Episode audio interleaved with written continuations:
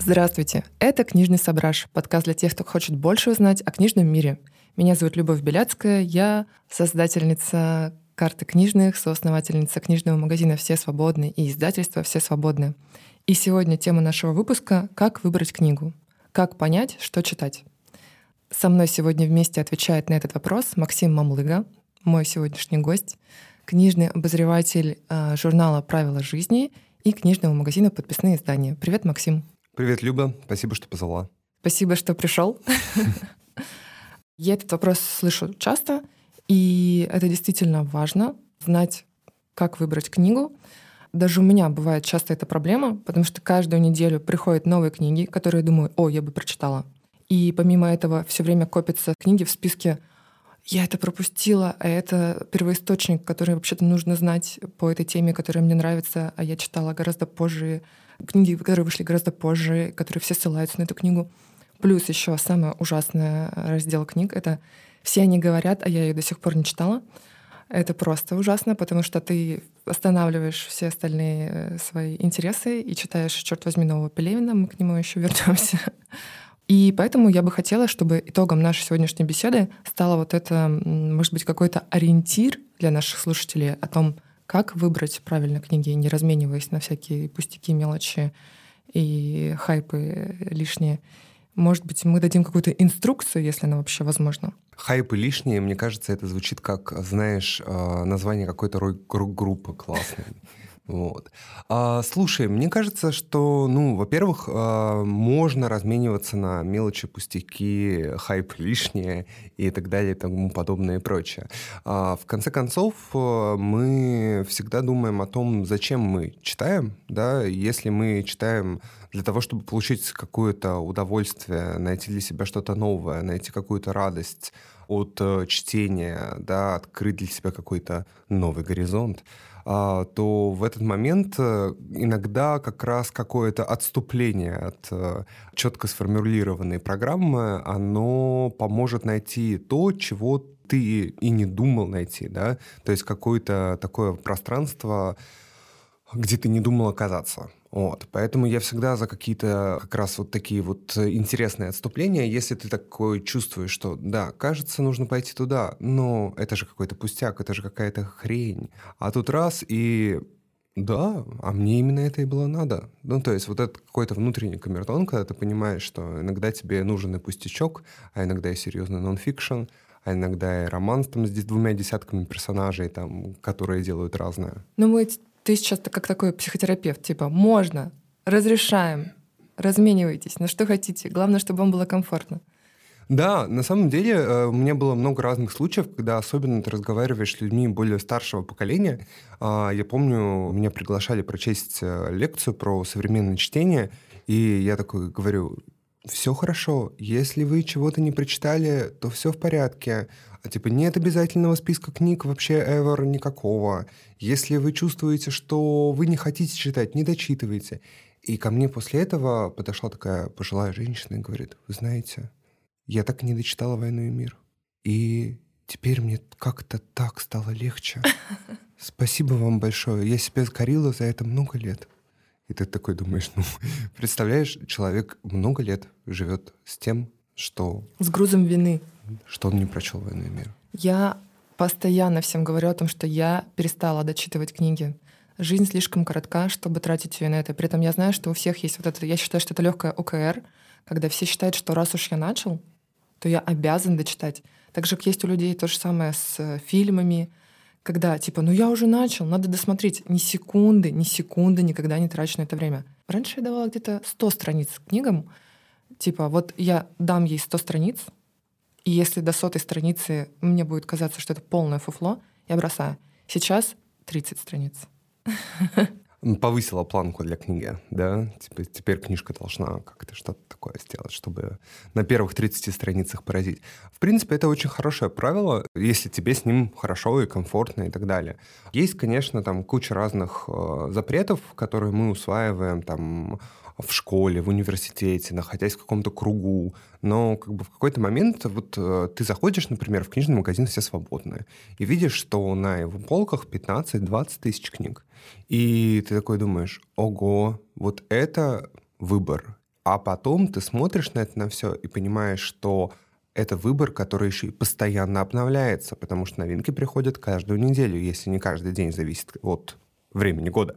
И дальше ты думаешь, ну, тут кажется уже такое количество книг, которое ты не прочитаешь за всю свою жизнь, даже если ты будешь читать, только читать, и будешь делать это каждый день, 8-12 э, часов, э, ты все равно не прочтешь всего, чего там можно было бы прочесть, чего бы хотелось, того, что нужно прочесть обязательно. И вот то, о чем ты говоришь, что жизнь коротка, да, не нужно ее тратить на те книги, которые ты не хочешь э, читать, просто потому что есть те, которые тебе понравятся, есть те, которые тебе принесут радость, а есть те, из которых ты действительно узнаешь что-то новое, и это будет крутым приключением, крутым каким-то опытом, нежели ты будешь страдать, э, читая 500 страниц, написанных не так, как тебе симпатично.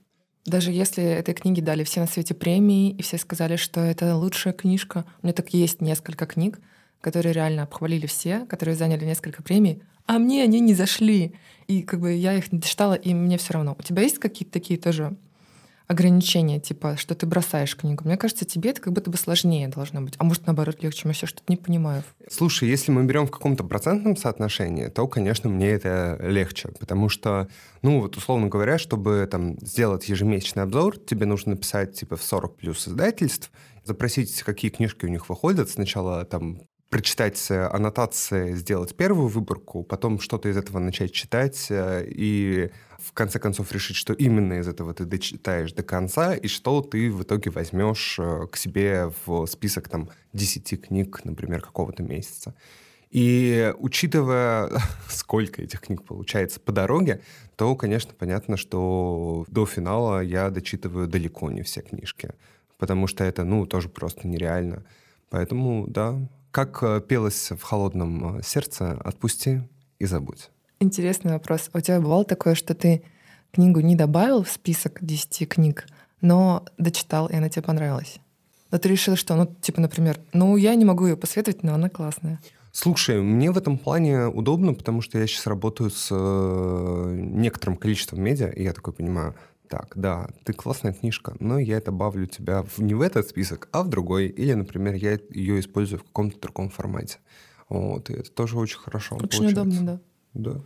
Очень удобно быть сейчас, мне кажется, самым популярным книжным критиком. Правда, потому что я постоянно слежу за тем, в каком количестве мероприятий ты еженедельно участвуешь. И, конечно, поражаюсь. Мне кажется, ни у кого нет такой востребованности сейчас. Мне кажется, это связано с тем, что ты читаешь очень много разного и во многих областях. И все время действительно об этом рассказываешь, рассказываешь, рассказываешь. При этом э, видно, что у тебя есть какой-то определенный вкус, какая-то определенная сфера твоих интересов. Можешь рассказать, э, чем ты больше всего интересуешься в литературе? Спасибо. А, смотри, если возвращаться к основам, к базе нашего сегодняшнего разговора, можно с уверенностью сказать, что, ну, и я это повторяю примерно таки постоянно, что главная задача, которая стоит перед нами, перед теми, кто, скажем так, более информирован, да, чем другие читатели, это соединить человека и книгу. Потому что вот э, еще там с моей практики работы в зале книжного магазина «Подписные издания» я просто очень часто видел, как э, люди, даже которые разбираются в какой-либо теме, которые много читают, которые с уверенностью могут э, рассказать тебе кучу того, о чем ты даже и не можешь вообразить, они не знают и не могут узнать, как будто бы, что где-то на просторах этого книжного мира появилась та книга, которая им была бы интересна, соответствовала их теме, да, их интересам, их каким-то чувствительным потребностям. Вот. Соответственно, это то, чем я занимаюсь, чем ты занимаешься. Просто у каждого из нас какой-то такой свой участочек работы, которым э, мы занимаемся. Вот. Так просто совпало, наверное, что мне действительно очень много всего интересно. Поэтому у меня довольно широкий вкус, э, и я читаю очень много разного. Например, я обожаю книги по искусству. И, соответственно, э, много читаю их. И там у меня, конечно, есть там свои любимцы, типа, например, там Буксмарта или, например, эм, издательство «Музей Гараж», да, то есть мне очень нравится их серия «Гараж TXT», потому что там они публикуют клевые там исследования по современному искусству, и я читаю и понимаю, а, что вот, казалось бы, десятые годы еще кончились совсем недавно, а у них уже есть книжка про нижегородскому стрит-арту в это время, да, и ты такой, ого, вот это классно, да, вот э, можно поймать дух времени вот прямо сейчас, вот здесь. Или, например, у того же Буксмарта есть одна из моих любимых книг, называется «Примитив в квадрате», где рассказывается о раннем периоде советского искусства, когда советская власть еще не кристаллизовала канон, а, но при этом пыталась найти художественные течения снизу, да, то есть которые сами выросли, помочь им вырасти до полноценного какого-то большого явления, полноценного в кавычках, ну, понимаешь, и дальше его тиражировать, да, и там на примере искусства народов Севера, искусства Центральной Азии и рабочих кружков и школ – там показывается, что это вообще было за период и что из этого потом вышло. Ну, вот такого типа какие-то крутые э, вообще на самом деле исследования. Или вот, э, я думаю, ты наверняка тоже ее читала, была в No Kidding Press абсолютно нежнейшая книжка «Быть здесь уже чудо» про Паулу Мадерзон Беккер. И ты смотришь, и вот, казалось бы, что есть э, сейчас актуального, какие есть параллели и пересечения с история художницы раннего немецкого экспрессионизма. Ну, и ты такой, а потом открываешь и понимаешь, что это какая-то нежнейшая человеческая история, да, про человека, который искал себя и очень хотел быть услышанным, и пытался как-то отразить это в своем творчестве. И теперь э, можно найти что-то общее и с ней, да, вот казалось бы, хотя уже прошло больше ста лет. Ну, это вечная тема. Да. Будто, да. Да, да. Вот, слушай, прости, что перебиваю, но э, такой вопрос. Э, я в детстве э, мечтала быть литературным критиком. Ну, сразу примерно где-то как перестала мечтать быть воздушной гимнасткой, потому что в школе я читала Белинского. И да, Белинский меня очень вдохновлял, и я решила, что буду литературным критиком. С возрастом это желание, кстати, ушло. Вот. Но вот интересно, кем мечтал в детстве стать ты, и как пришло к тому, что ты стал вот заниматься этим профессионально? Я честно тебе могу сказать, что как будто бы я никем не мечтал стать. Даже когда я уже заканчивал школу, я сдавал там много очень разных экзаменов, и я подавал, по-моему, на семь разных специальностей. Вот. То есть я подавал на психологический факультет, я подавал на международные отношения, на юридический, на стоматологический, и на итальянскую культурологию. Вот. Ну, что-то в таком диапазоне было. А вот тогда можно было ограниченно как-то все это подавать, поэтому это была такая история. Да? И я не знал, что из этого... Ну, то есть экзамены я сдал хорошо, и я не знал, куда именно я в итоге пойду. А вот, так что, может быть, э, сейчас бы ты ходила ко мне на прием как к стоматологу. А вот, э, вполне себе вероятно. И судьба определила меня на юридический факультет, я закончил его. И я даже успел по этому поводу благополучно поработать э, прямо по своей прямой специальности, вот, которая у меня была. И дальше я такой понял, что в России дело пахнет керосином, вот, и кажется, мне этим заниматься больше не хочется. И подумал, а что бы мне было бы еще интересно такое посмотреть. Инструментов для изучения чего у меня еще нет в той степени, в которой мне бы хотелось. И так э, я подумал о литературе, потому что все-таки территория искусства, она работает каким-то совершенно особым образом, и литература работает каким-то совершенно особым образом. А если мы говорим еще про книжную культуру, так это вообще в целом какое-то совершенно необычайное пространство. И я пошел на филологический факультет, чтобы послушать, как люди читают книжки, как они их изучают, какие вообще для этого есть у нас инструменты, и что там такого вообще может быть, да, как это устроено. В целом, один из главных вот импульсов, который меня влечет по жизни, да, это вот посмотреть, как оно устроено, да, как вот колесики двигаются, да, как это все выглядит. И я благополучно прослушал курс, вот, ну, не написал магистерскую, потому что я уже к тому времени устроился работать в книжный магазин. Началась какая-то совершенно необычайная жизнь. Потом в результате там, стечения обстоятельств я стал э, книжным обозревателем журнала Esquire. И вот э, понеслось, полетело. Как-то так, наверное. То есть, знаешь, это какая-то история, как всегда, мне кажется, с э, нами, книжниками, вот, потому что кого не послушаешь, у всех есть какая-то, знаешь, интересная биография, и что, ну, могло ли быть совершенно иначе? Конечно, могло. Да, то есть мог бы я стать там не книжником, а кем-то другим. Да, и я был кем-то другим уже. вот. Но как бы сложилось вот так. В результате, ну, удачи. Я считаю, что это удача. Разного течения обстоятельств и вот так. Ну, вот не знаю, как бы, насколько тебе это близко, вот, ну, мне кажется, что это какая-то довольно, довольно тривиальная история для нашего книжного мира. Ну нет, как ты правильно сказал, мне кажется, если всех послушать, то у всех окажется какая-нибудь дивная история, сплетение э, случайностей какая-то. Да, интересно. Я тоже могла бы стать. И, в общем, была уже кем-то другим. А, так, возвращаясь к нашей теме, э, расскажу тоже историю из своего прошлого. Я как-то написала скандально известную статью, которая называлась «Кому доверять в выборе книг», после которой меня прокляли примерно все — я думаю, что если бы тогда умели канцелить, меня бы заканцелили. А может быть, меня заканцелили, просто я настолько ни с кем не тусовалась, я это не очень заметила. Но в целом, в общем, э, разозлила многих.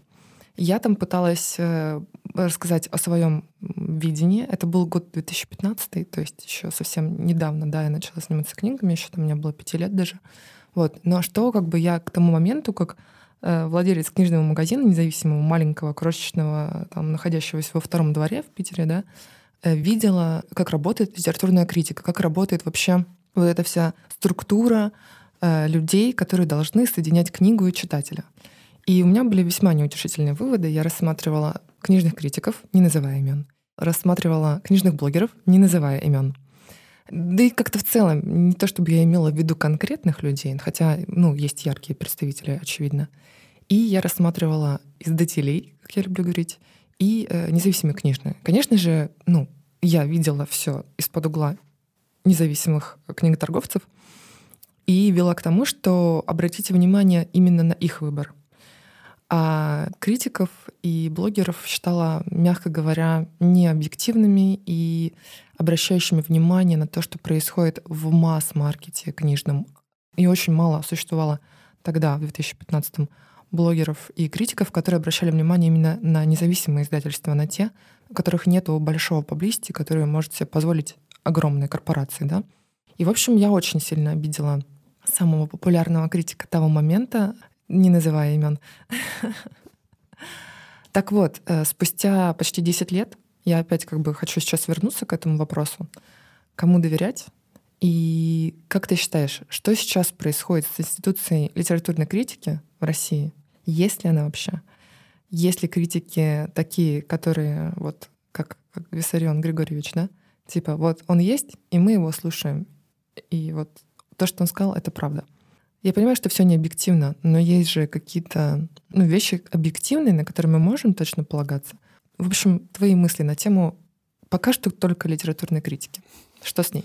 На самом деле это такая очень плотная связка вопросов. Ты сейчас все в такой узел завязала, что даже не знаю, с какой стороны начать про это, про все отвечать. Давай по порядку. С Адама и Ева. Да, а, сотворение мира лучше, мне кажется.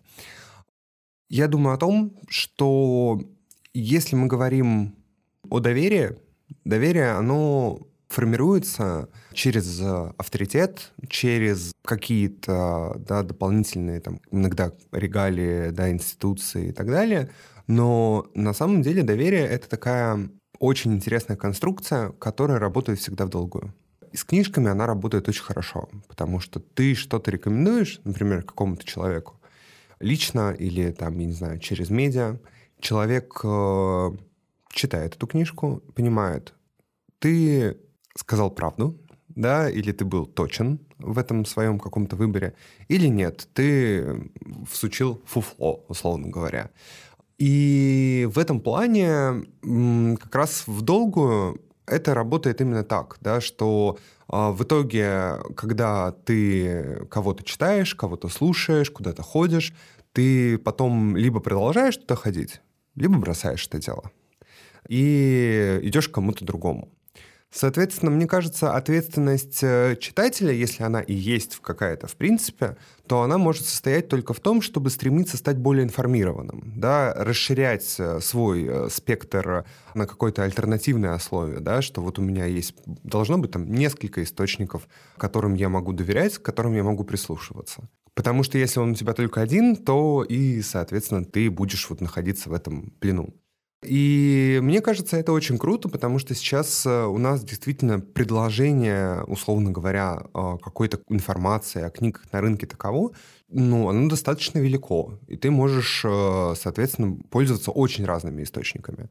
Ты можешь подписаться на паблик любимых издательств, да, и читать а, какие-то там репосты тех людей, которые они периодически делают, например, о своих книжках. Ты такой думаешь, блин, этот человек написал что-то хорошее о книжке, которая мне нравится. Пойду-ка я посмотрю, что же он там про это пишет. Вдруг там он написал про что-то еще мне симпатичное. Так, собственно, да, как э, пел иностранный агент Борис Гребенщиков, да, а, много лет назад э, в «Тени чужих мостовых» я увидел э, тебя и подумал, как редко встречаешь своих, да. Вот точно так же оно и происходит, как мне представляется, здесь. А, если мы говорим о критике как таковой, мне кажется, собственно, она существует. Работают книжные обозреватели, самые разные. Продолжают работать толстожурнальные критики.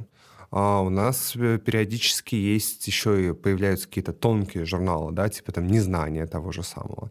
У нас есть э, некоторое количество специализированных книжных порталов, да, то есть у нас есть «Полка», «Горький», у нас есть прочтение, и это очень важные какие-то для нас э, пространства, куда мы можем ходить за этой информацией. Плюс э, сейчас э, почти у каждого книжника, да, не только у специализированных блогеров, но тоже они ведут свои какие-то каналы, блоги, делают какие-то рассылки. Ну и, соответственно, на этом пространстве ты вот так вот берешь и находишь своих, тех, на кого ты можешь ориентироваться.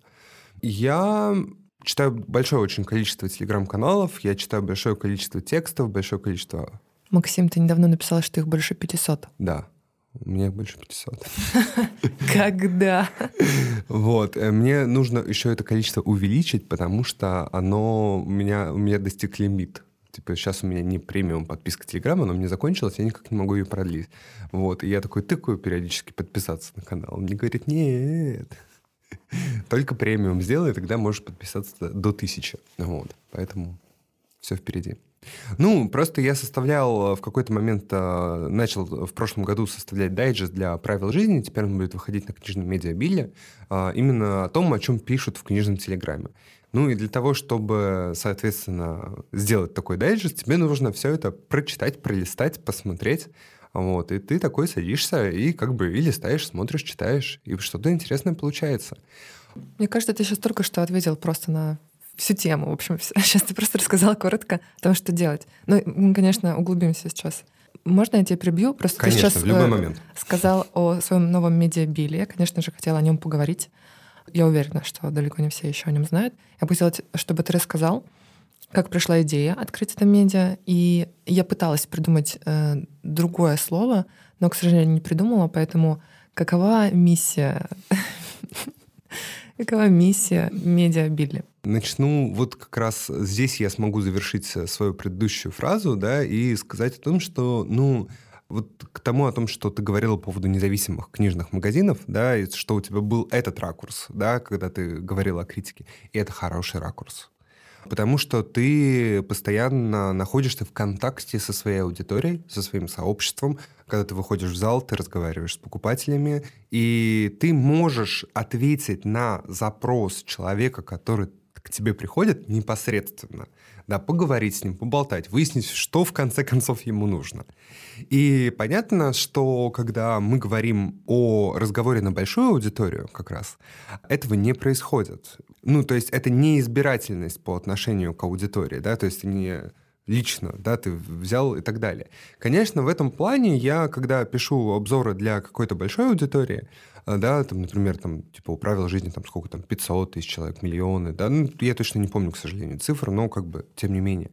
Я понимаю, что одна из э, тех вещей, которые я могу сделать, да, это я могу рассказать людям про контексты, я могу рассказать людям про свой опыт, да, этого чтения, я могу рассказать людям о прагматике, как эта книга на меня повлияла, и могу сказать, что я там в ней нашел. И это как бы работает, да, и то есть, когда ты пишешь, что ты там нашел, да, другой человек может найти что-то другое. Я там нашел это.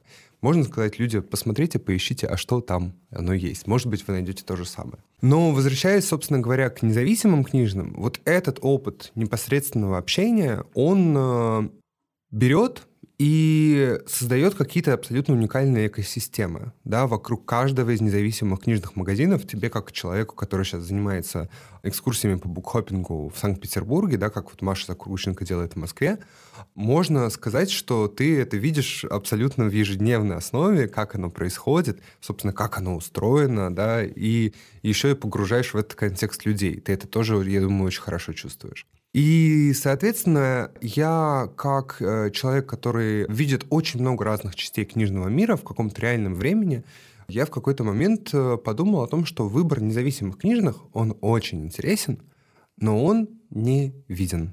И мне очень хотелось сделать какой-нибудь проект, который бы этот выбор делал бы более заметным. Соответственно, я это делал в рамках газеты «Книги у моря». Да-да, я, кстати, так и думала. Я вспомнила это прекрасно. Я, когда вы сделали «Книги у моря», и первая чуть ли не страница, там было рейтинг ну, там были независимые книжные, там было несколько крупных книжных, и, по-моему, даже вы у сетевого буквоеда какого-то взяли рейтинг.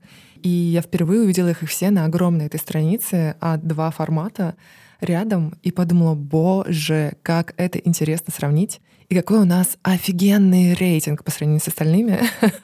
Честно. И я такая, вау, вот это реально очень крутой показатель вообще всего. Да, то есть на самом деле есть просто несколько разных инструментальных вещей, да.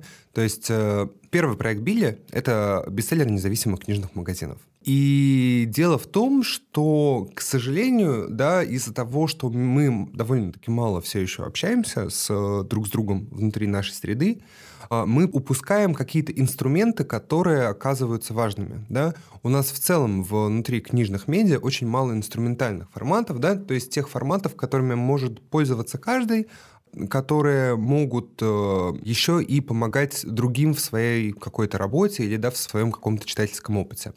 Топ э, продаж — это один из таких инструментальных форматов.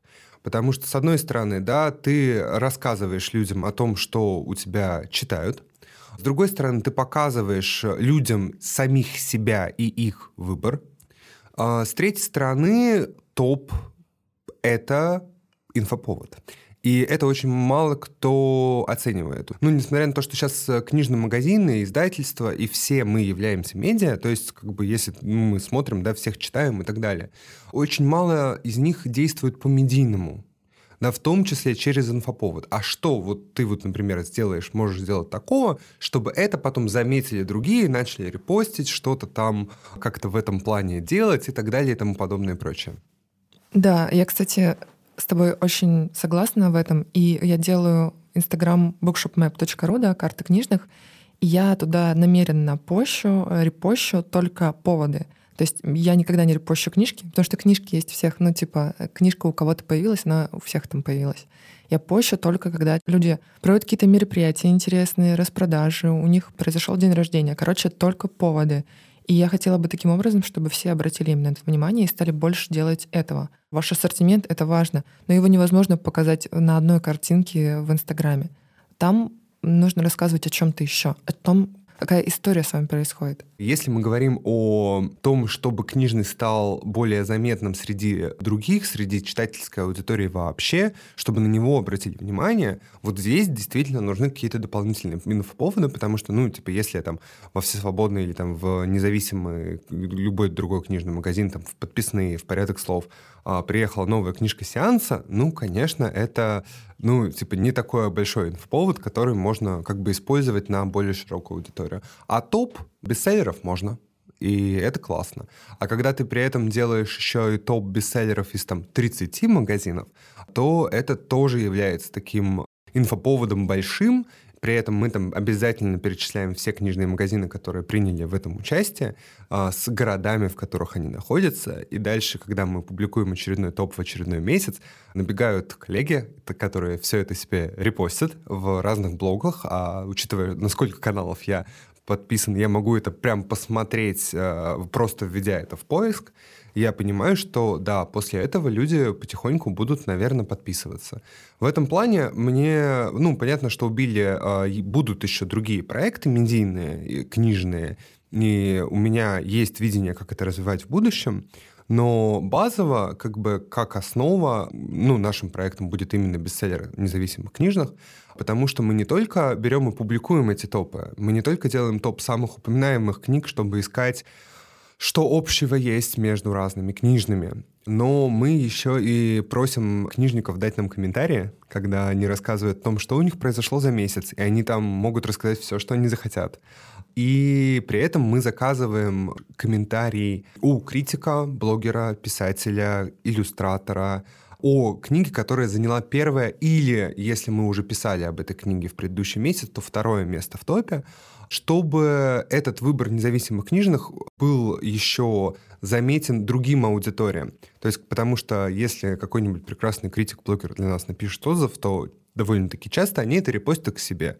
И вот получается там, э, ну, условно говоря, вот вчера у нас там мы наконец-таки распрощались с июнем, да, и вот у нас там про журнал Seasons для Чарли написала Жанель Куандыкова, которая шеф-редактор Setters Media, да, было очень трудно найти человека, который может написать про журнал. Или про книжку Волгограда «Васаби к шашлыку», да, а, написал Костя Мильчин, которая, да, вот заняла топ в книжном Волгограде. Для, например, книжного магазина «Даль» «Аугсбургское стояние», да, это тексты вокруг Мартина Лютера, написала Лиза Биргер. Ну, и ты такой понимаешь, ну, да, прикольно. То есть, типа, и книжный, как бы, вот это можно это посмотреть с другой стороны, не с того угла, с которого они смотрели. И потом аудитория этих ребят тоже, может быть, на это посмотрит. Да, это очень сильно расширяет вообще все границы книжного и привлекает туда людей. И если это так много людей репостит, то гораздо больше людей будут интересоваться этим. Сегодня, в день подкаста, в день записи подкаста, у нас выйдет уже публикация двух или трех э, первых топов июля да, то есть у нас э, будет книжный магазин «Перемен», где на их книжку э, написал отзыв Дима Захаров, писатель. Да? Вот э, у нас, э, скорее всего, это будет еще Владивосток, где на книжку «Это Владивосток, детка» написал отзыв Даша Челякова, глава ОПГ «Ясельки». И вот еще там будут несколько очень любопытных, поэтому следите за Билли, там много чего будет еще интересного. Уже пишется отзыв на вашу книжку, на вторую в топе. О боже, класс. Я, я прям рада. Буду его прочитать, потому что мне очень интересно реально. А, не будем сейчас спойлерить, но хотя я надеюсь, когда выйдет подкаст, уже все прочитают тоже это. Мне очень понравилось, как ты ответил по поводу того, что сейчас происходит со структурой литературной критики. Мне это прям воодушевляет. Значит, что-то происходит и что-то интересное. Нет такого, что есть один критик, которого все читают, а все остальное не читают. Потому что, слава богу, сейчас происходит какое-то еще движение везде, что меня сильно радует. Казалось в какой-то момент, что есть только одна звезда, одна партия, один президент ну, и один а литературный а... критик в России. Вот. Можно я тут прокомментирую, а, потому что мне кажется, это нужно сделать. А, дело в том, что в целом это проблема российских медиа. Да, то есть э, есть люди, которые там постоянно пишут для коммерсанта, есть люди, которые там постоянно, там, типа Юрий Сапрыкин, да, и сейчас является колумнистом «Коммерсанта», там, или Мария Степанова свои эссе о книжках публикует там, да, есть Наташа Ламыкина в «Форбсе», да, или там Денис Песков, который по иностранным и нонфикшену делал для Форбса свои обзоры, он же известен как блогер в канале «Книг Совет», вот, то есть э, это тоже как бы вполне себе. Игорь Кириенков. Да, который конечно. мне очень нравится. То, Костя Мильчин продолжает работать. Костя. Наша, наша большая любовь, да. А, и в этом плане, а, конечно, просто в какой-то момент в медиа бывает, что складывается такая ситуация, когда у нас появляется какое-то главное СМИ, которое читают примерно все да, в какой-то момент э, им была, да, а, было одно нежелательное сейчас СМИ, я не знаю, как об этом разговаривать. Как, как и все остальные медиа в России нежелательные, так что, в Да, и, но в этом плане в какой-то момент э, стало понятно, что у Гали Юзефович, у нее сложилась очень большая аудитория, и, знаешь, я могу э, только ее благодарить за то, что она сделала для книжной культуры, потому что, условно говоря, то, как она м, вписалась, да, за Янагихару, например, в свое время, да, и это было, ну, типа, очень круто, а, потому что такое понимаешь, что это, ну, не такая литература, которая вот э, будет рассчитана на широкую публику. Но благодаря Гале удалось э, как бы Янагихару вывести на этот широкий обзор потому что мало кто упомнит из ныне живущих, а, что называется, про то, что Янагихары, фрагменты из нее, так, знаешь, таким полуподпольным образом печатал Полон Фандин, Полин, вот. да, это был наш совместный номер с Полином, да. Да, да, да, да, да. И то есть, и как бы это, это, это выглядело тогда совсем иначе, да, то есть Янагихара сейчас и Янагихара тогда. Она казалась андеграундной, и мы хотели привлечь к ней внимание, потому что мы думали, что она пройдет мимо, и никто не заметит, такая важная книга. я получала очень много плохого от коллег по независимым книжным, потому что это барахло, фуфло, это никому не нужно, и мы такие, да вы еще даже не прочитали эту книгу, а я ее должна защищать. А потом, видишь, прочитали все, и это как бы, ну, действительно очень круто, что это так вышло. Ну, и в целом это еще одна такая очень важная история, которая складывается в нашем медийном э, мире. У нас э, очень ну, скажем так, сейчас это будет очень так цинично и по-медийному, э, простите меня за это, у нас очень плохо налажены механизмы производства бестселлеров и производства книжных звезд. Это, ну, типа, большая проблема. То есть, как бы сделать так, чтобы книжку прочитало, условно говоря, не 2000 человек, да, по тиражу, там, да, или не 3000 человек, а чтобы ее прочитало большее количество людей.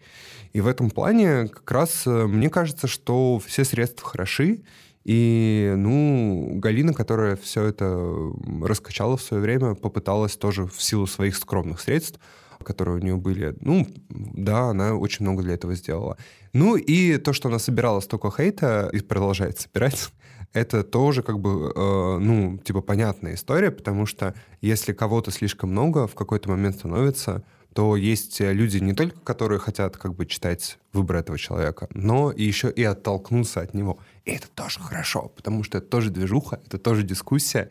Видишь, как, как э, мы вот с тобой там, типа, какие-то периодические вещи обсуждаем, да? Мы с тобой часто по поводу каких-то книжек можем не соглашаться друг с другом, да? И мы такие потом, так, так, так, может быть, еще в какую-то сторону посмотреть на эту книжку. Может быть, что-то я был неправ. Вот думаю, я там, послушав любую, такой думаю, так, может быть, мне к этому автору все-таки нужно вернуться. Да, у меня так часто бывает, когда я бросила книгу, и мне говорят, да ты что, это же это же русский Буковский. Я такая, так, стопаем. Ладно, хорошо, прочитаю еще. Ну, то есть главное, чтобы была движуха, было пространство для дискуссии, было, да, какое-то живое, главное, пространство, да, в котором как бы есть другие живые люди. И тогда можно уже что-то с ним делать. Хорошо, спасибо. А, надеюсь, литературной критикой мы так, пока что оставим ее в стороне. Quick question, что называется. Что ты думаешь про литературных блогеров? Обожаю. Где ты их любишь?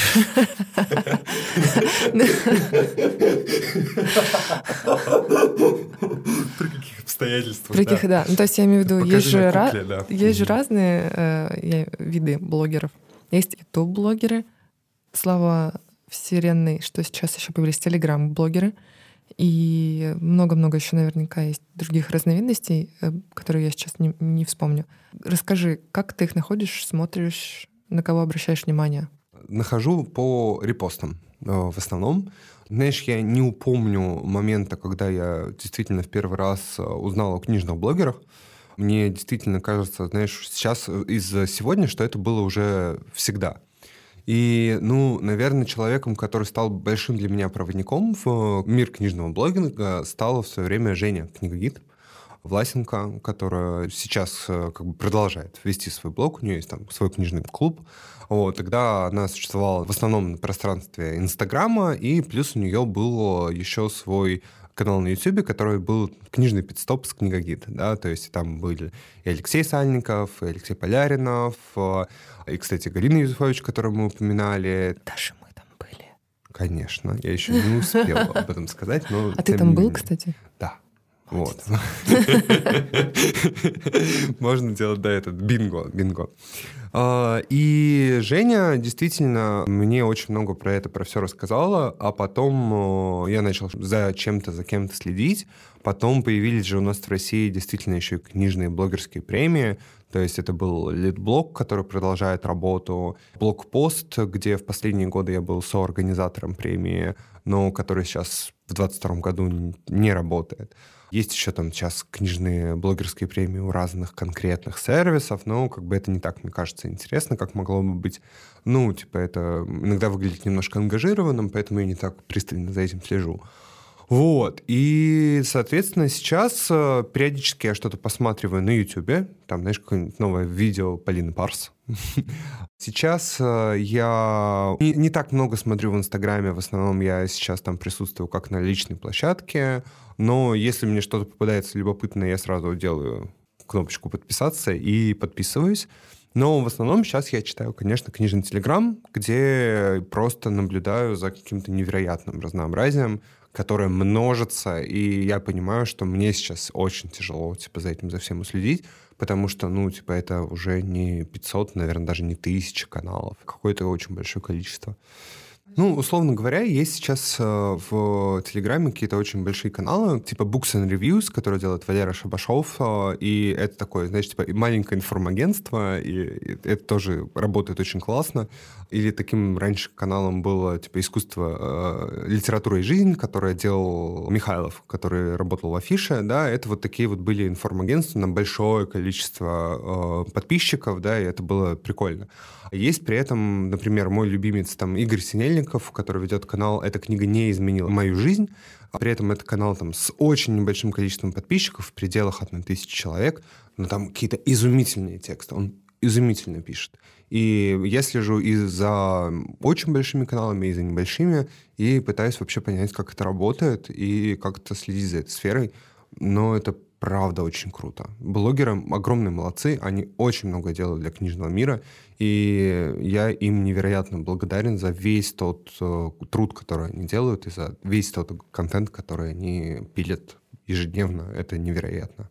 Максим, как думаешь, а существует, ну, эта проблема существует, как раз мы сейчас и говорили о блогерах, и я недавно помню э, пост Кости Мильчина о большом разборе какой-то э, блогерши, к сожалению, забыла ее имя, о том, что невозможно что-то плохо или нелицеприятно сказать о какой-либо книге, иначе тебя начнут э, в ответ на эту критику критиковать, хейтить и всячески сливать. Вот как ты относишься к этой проблеме? Видишь ли ты то, что очень много позитивных отзывов и очень мало негативных, потому что люди очень плохо воспринимают критику? На негативных отзывах легко сделать себе славу.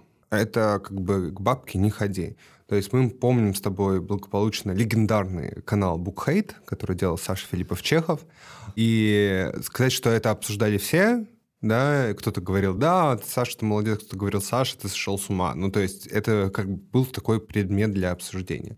Или, например, если брать как бы совсем из ныне живущих блогерских э, каналов, да, это, например, канал Энтони Юлая, да, и ты понимаешь, что огромное количество человек к нему пришло после того, как он составил такой а, осуждающий отзыв на а, мятную сказку полярного, да, и как бы и до сих пор как бы это видео, там, не знаю, какое-то невозможное количество просмотров, ты смотришь и просто удивляешься. Если мне книга не нравится, я говорю о том, что мне эта книга не нравится, и я могу сказать, э, что ну, как бы я здесь делаю именно так. Я говорю, что мне эта книга не нравится. Я могу сказать, почему. Особенно мне было тяжело это делать, э, когда я был в Нацбесте. И вот если мне обычно книга не нравится, я могу не тратить свое время на то, чтобы написать на нее отзыв. А на Нацбесте надо было писать отзывы, и ты реально такой думаешь, так, вот мне не понравился Покров 17, да, и вот теперь мне нужно написать как бы почему. И дальше ты такой идешь вглубь себя, такой перечитываешь книжку второй раз, которая тебе не понравилась, и пытаешься понять, почему именно она тебе не понравилась. Потому что если ты ну, это моя позиция, что если ты пишешь, что книжка тебе не нравится, ты как бы нужно сказать, почему именно. Это бывает очень сложно сделать. Вот, потому что иногда это на уровне каких-то твоих мимолетных впечатлений, движений, ума и так далее происходит, даже которые ты сам не улавливаешь. И вот их как раз поймать, зафиксировать, описать и объяснить людям бывает очень непросто.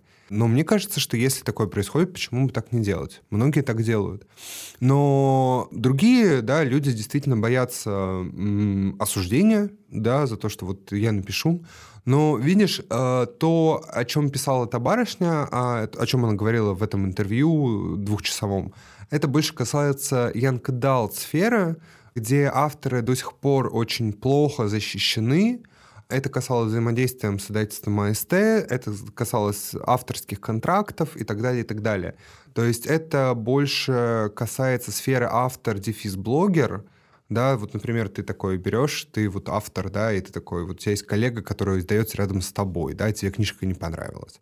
Ну, и вот тут вот бывают свои очень сложные вещи, плюс это история еще и которая многократно описано в подкасте Ковендур, который вела Птицева, Степанова, Казинаки и Спащенко в свое время, когда вот есть вот молодые крутые барышни, которые хотят писать Янка Далт, а тут вот у тебя наклевывается большое издательство, которое приходит к тебе, та-та-та, дай нам все права, вот тебе контракт.